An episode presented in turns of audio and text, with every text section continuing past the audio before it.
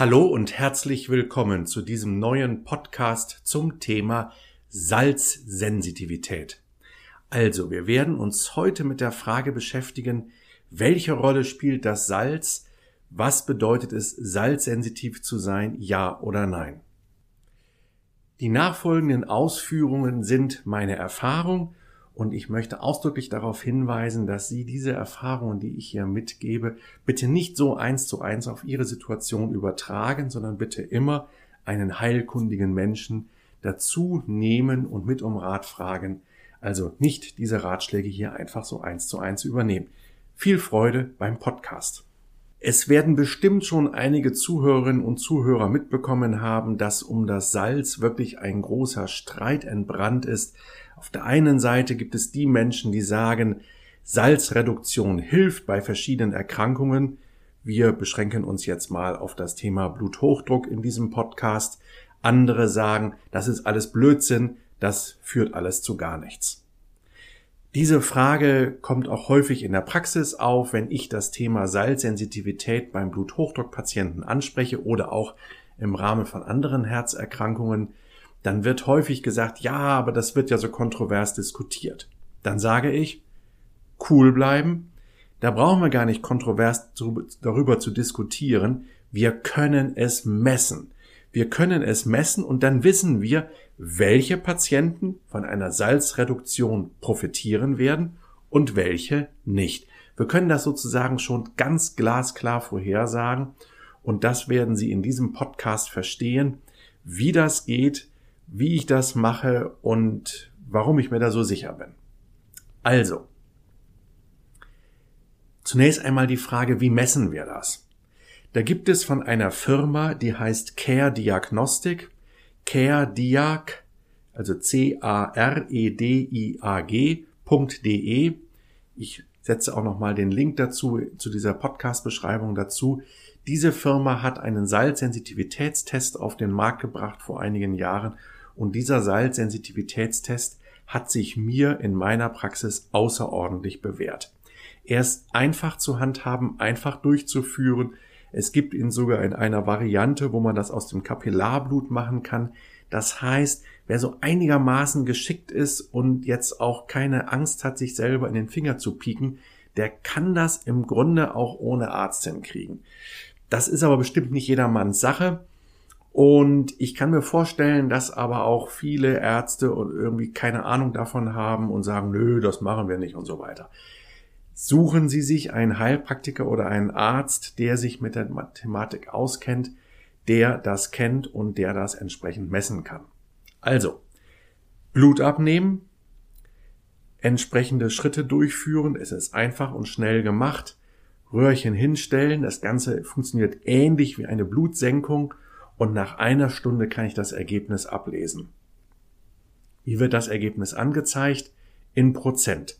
Also es geht um die Frage, wie sehr das da runter sich verändert hat in dem Röhrchen, da runtergegangen ist. Das Blut ähnlich eben, wie gesagt, bei einer Blutsenkungsröhrchen. Und dann kann man da an so einer, so einer, äh, so einer Skala ablesen. Und wenn jemand eine Salzsensitivität hat von 70 Prozent, dann ist der nicht salzsensitiv. Das heißt, eine Salzreduktion wird hier wahrscheinlich nicht zielführend sein. Hat aber hingegen jemand 150 Prozent Salzsensitivität, so wird dieser Mensch deutlich von einer Salzreduktion profitieren. Das heißt, diesem Patienten werde ich empfehlen, Salz zu reduzieren und weitere Schritte einzuleiten, die ich Ihnen gleich darlegen werde. Und dann wird mit an Sicherheit grenzender Wahrscheinlichkeit, wenn der Patient es wirklich durchzieht, wird der Blutdruck sinken. Ob er ausreichend sinkt, dass man auf andere Therapieverfahren verzichten kann, eher nicht. Langfristig vielleicht ja, aber es ist schon ganz klar, dass äh, da habe ich auch äh, sehr schöne Patientenbeispiele in der Praxis, wie einfach doch über einen Zeitraum dann der Blutdruck anfängt zu sinken, wenn man das Ganze beachtet. Die Frage, warum ist das eigentlich so ein großes Problem? Mit dieser Salzsensitivität oder dem Einlagern von Salz. Es geht um das Natrium. Das Natrium, also ein bestimmtes Element, Und es geht hierbei um die Frage, ob das Natrium im Gewebe eingelagert wird. Und es geht hier also nicht darum, das möchte ich ausdrücklich sagen, es geht hier nicht um den Spiegel von Natrium im Blut. Ja, dann kommen Patienten und sagen, ja, das brauchen wir gar nicht zu machen. Bei mir ist doch gerade Blut abgenommen worden. Einfach ein Blutbild mit Elektrolyten. Das sagt gar nichts aus. Um diese Frage geht's nicht. Es geht um die Frage, inwieweit ist der Organismus in der Lage, das Natrium wieder loszuwerden? Weil wir evolutionär bedingt die Tendenz haben, das Natrium bei uns halten zu wollen. Und so lassen Sie mich ein bisschen was erzählen über die Rolle des Natriums in unserem Organismus und in der Menschheitsgeschichte. Das ist nämlich ein ganz spannendes Thema. Also, das Natrium brauchen wir vor allem auch zur Erregung von Zellen, Muskelzellen, Nervenzellen etc. Da spielt das Natrium eine zentrale Rolle. Und das Natrium spielt vor diesem Hintergrund vor allem bei den höheren Tieren, also bei den Säugetieren und bei den Menschen eine zentrale Rolle. Bei den Pflanzen spielt das Natrium keine Rolle, ganz im Gegenteil, für die Pflanzen ist das Natrium der Tendenz nach giftig. Pflanzen sind natriumarm und kaliumreich. Da lernen wir jetzt schon an diesem Punkt, Natrium und Kalium sind Gegenspieler. Aber fokussieren wir uns erst nochmal auf das Natrium. Also, das Natrium brauchen wir für ganz viele Prozesse im Organismus, die eben typisch sind für höher entwickelte Tiere und für den Menschen. Nun ist es so, dass das Natrium nicht so ohne weiteres verfügbar ist in der Natur. Und deshalb ist es so, dass wir eben die Fähigkeit haben, das Natrium zurückzuhalten in der Niere. Ja, wir wollen das Natrium eigentlich nicht loswerden. Ja, wir wollen es behalten, weil es eine extrem kostbare Substanz ist. So sind wir Jahrhunderte, Jahrtausende gut gefahren. Dann fingen die Menschen an, sesshaft zu werden. Und mit der Sesshaftwerdung kam das Problem, dass ich jetzt das Fleisch von der Jagd von meinetwegen Tieren, die halt ähm, nur zu bestimmten Zeiten an dem Ort sind, wo die Menschen gelebt haben, dass ich dieses Fleisch jetzt haltbar machen wollte. Und es stellte sich heraus, wenn ich das Fleisch in eine Salzlauge hineinlege, also mit Natrium quasi durchtränke, dann wird das Fleisch haltbar.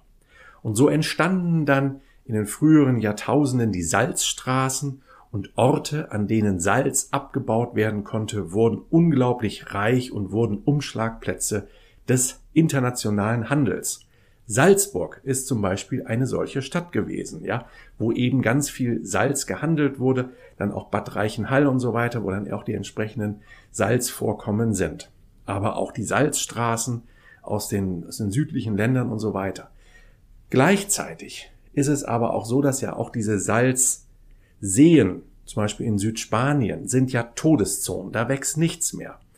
Schauen Sie auf die Nordsee, dort wo das Wasser hinkommt, ein paar Mal im Jahr, da wächst noch Quella, eine Pflanze, die mit dem Salzgehalt der Nordsee zurechtkommt. Was anderes wächst dort nicht. Weil wenn der Salzgehalt zu hoch wird, auch im Boden, können Pflanzen nicht mehr leben. Und damit sind wir jetzt an einem ganz entscheidenden Punkt angekommen. Also Salz ist eine Substanz, die notwendig ist schlussendlich auch für seelischen Ausdruck, ja, also was ja eben gerade dann auch beim Tier und beim Menschen eine Rolle spielt. Aber es ist eine Substanz, die lebensfeindlich ist. Stichwort Salzwiesen, Salzseen und so weiter. Also von daher hat das Salz, ja, das ist eine sehr interessante, also ich rede jetzt, äh, wenn ich jetzt von Salz rede, dann meine ich Natrium. Das ist eine sehr interessante, eine sehr vielgestaltige, vielschichtige Substanz, dieses Natrium.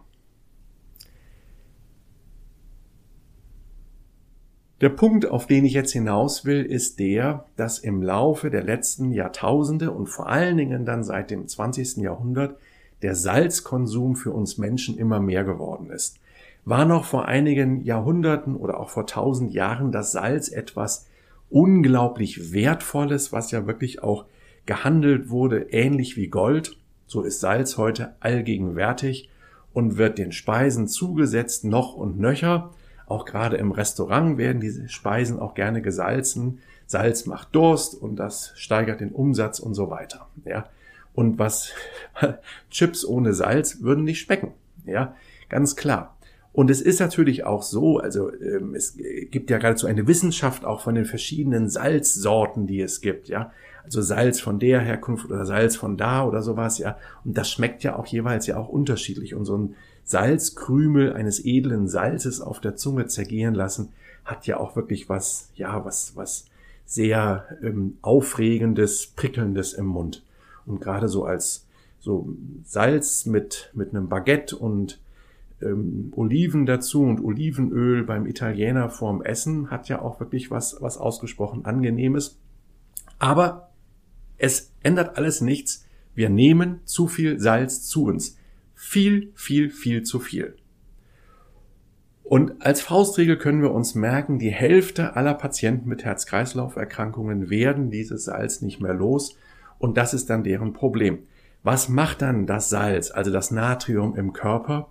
Es lagert sich im Gewebe ein, es bindet Wasser, ganz wesentlicher Punkt, es bindet Wasser und unterstützt damit den Bluthochdruck und ein weiterer wichtiger Punkt ist der, Natrium fördert chronische Entzündungsprozesse. Also immer dort, wo es um chronische Entzündungsprozesse geht, lohnt auch die Frage, wie ist es um den Salzkonsum bestellt, um den Natriumkonsum, lohnt es nicht da vielleicht auch mal hinzugucken und das etwas zu reduzieren. Ich sagte jetzt ja schon ein paar Mal, der Gegenspieler von Natrium ist das Kalium. Kalium kommt vor allem in den Pflanzen vor. Alle Pflanzen sind kaliumreich. Und während gewissermaßen das Natrium Träger ist des Seelenlebens, das eben Einzug hält im Tierreich und beim Menschen, so ist das Kalium Träger der Lebenskräfte. Und die beiden stehen wirklich polar einander gegenüber und so müssen wir auch festhalten, unsere Ernährung ist in den letzten Jahrzehnten immer gemüseärmer geworden und damit ist auch die Zufuhr von Kalium immer mehr gesunken und damit hat sich dieses Missverhältnis von Natrium und Kalium immer weiter aufgebaut. Es lohnt sich, an die Kaliumzufuhr zu denken. Das, was ich jetzt sage, gilt vor allem für die Menschen, die keine Nierenerkrankung haben und die keine wasserausscheidenden Medikamente nehmen. Da ähm, gibt es bestimmte Ausnahmen. Die müssen sehr aufpassen auf ihren Kaliumhaushalt. Also das möchte ich ganz ausdrücklich betonen. Ansonsten kann man sagen, ist Kalium etwas, was es gut wert ist, auch zuzuführen. Was empfehle ich jetzt meinen Patienten, die eine hohe Salzsensitivität haben? Ich empfehle den Patienten, ihren Salzkonsum kritisch zu hinterfragen und zu reduzieren. Und der wesentliche Punkt ist das Salz in den Fertiggerichten. In den Fertiggerichten ist überall Salz drin. Allein das ist schon ein Grund dafür, maximal wenig Fertiggerichte im Supermarkt zu kaufen, weil da habe ich keine Kontrolle darüber, auch keine Fertigbackwaren, sondern die Sachen frisch selber zubereiten, im Bioladen mein Brot zu kaufen und auch da darauf zu achten, dass eben hier ich kein, kein Brötchen kaufe oder so, wo eben dann eben viel Salz drin ist. Und klar, Chips sind mal lecker, aber Chips enthalten eben auch viel Salz. So, also der erste Punkt ist der, eben hierauf das Augenmerk zu lenken und Salz zu reduzieren. Der nächste Schritt ist der, dass ich das Salz, was ich zu Hause im Haushalt verwende, dass ich das ersetze durch ein kaliumbasiertes Salz. Und da empfehle ich meinen Patienten das Blutdrucksalz von Dr. Jacobs. Tippen Sie es ein in der Suchmaschine, Sie werden es sofort finden. Dr. Jacobs, Jacobs mit C geschrieben, Blutdrucksalz, dann haben Sie es. Dieses Salz enthält relativ wenig Natrium und das Natrium ist durch Kalium ersetzt. Die meisten Menschen schmecken keinen Unterschied beim Salz ich würde mal so sagen, zwei bis fünf Prozent meiner Patienten, die beschweren sich dann hinterher und sagen, ah, oh, das geht ja gar nicht. Ja, also wer richtig ein Feinschmecker ist, der wird sagen, dass dieses Salz anders schmeckt. Aber mindestens 95 Prozent meiner Patienten merken keinen Unterschied zwischen einem normalen Salz und Dr. Jakobs Blutdrucksalz. Das einzige, was ich bedauere, ist, dass es noch kein kaliumbasiertes Salz gibt mit Kräutersalzfunktion dabei, weil natürlich Kräuter ja auch nochmal sehr zu einer Geschmacksverstärkung beitragen und gleichzeitig auch ermöglichen, dass ich weniger Salz brauche. Das kenne ich zumindest nicht. Sollte Ihnen ein solches kaliumbasiertes Salz bekannt sein, das als Kräutersalz verfügbar ist, dann freue ich mich über eine Nachricht von Ihnen. Ja, also das ist der zweite Schritt, eben, dass ich im Haushalt das entsprechend ersetze. Ich kann den Prozess der Ausscheidung aus dem Gewebe unterstützen mit Resveratrol beispielsweise, mit OPC. Solche Substanzen sorgen auch im Laufe der Zeit dafür, dass das Salz ausgeschieden wird. Ich möchte Ihnen jetzt noch eine persönliche Anekdote am Schluss erzählen, die auch nochmal einen wesentlichen Hebel darstellt, wie das Ganze funktioniert. Es ist schon Jahrzehnte her, da war ich noch ein kleiner Junge gewesen, bin in Kiel ja groß geworden und in dem Haus, wo meine Eltern ihren Laden drin hatten, ihren Optikerladen, da lebte oben unterm Dach eine sehr alte Frau. Ich vermute mal, die war wirklich noch deutlich im, im 19. Jahrhundert geboren, oder zumindest in einer Jahrhundertwende vom 19. zum 20. Jahrhundert. Die war sehr alt und kam nur noch wenig oder gar nicht mehr aus dem Haus heraus und meine Mutter ging für sie einkaufen. Und ich erinnere mich an manchen Tag, naja, das wird jetzt auch nicht so oft vorgekommen sein, aber ein paar Mal kam es vor, dass sie, also es war ja noch eine Zeit, nicht? also für die Jüngeren unter den Zuhörern, da schlossen um 18 Uhr die Läden, nicht? also um fünf nach sechs hatte man keine Chance mehr, noch irgendwo was einkaufen zu gehen. Nicht? Da war, da war Schluss mit Einkaufen. So, und ich erinnere mich an manche Situation, wo meine Mutter um zehn vor sechs noch aus dem Optikerladen rausgelaufen ist, weil die Frau wieder angerufen hat und darum gebeten hat, dass meine Mutter nochmal äh, noch mal Reis einkaufen sollte weil es ihr wieder vom Herzen her nicht gut ging und ihr Blutdruck zu hoch war und sie am nächsten Tag eine Reiskur durchführen wollte. Das ist somit eine meiner ersten Erinnerungen an medizinische Intervention, wie dann meine Mutter eben loslief und den Reis gekauft hat für Oma Kock ganz oben unterm Dach. Und dann hat Oma Kock oben ähm, ihren Reistag gemacht am nächsten Tag und danach sank der Blutdruck. Also offensichtlich war diese alte Dame, die natürlich inzwischen schon längst verstorben ist, das ist ja, wie gesagt, das ist ja schon, schon äh, 40, 45 Jahre her. Ähm, aber ich erinnere noch, dass danach, dann ein, zwei Tage später, ging es ihr dann wieder besser.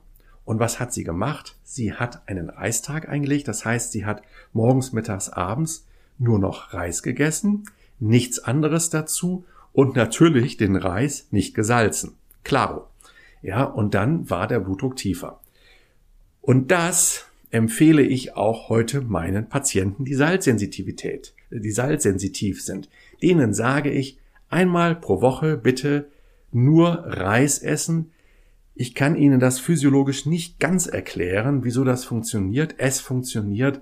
Reis bindet das Natrium und scheidet es aus. Und ich habe inzwischen so viele Patienten gesehen, die einmal in der Woche einen Reistag machen.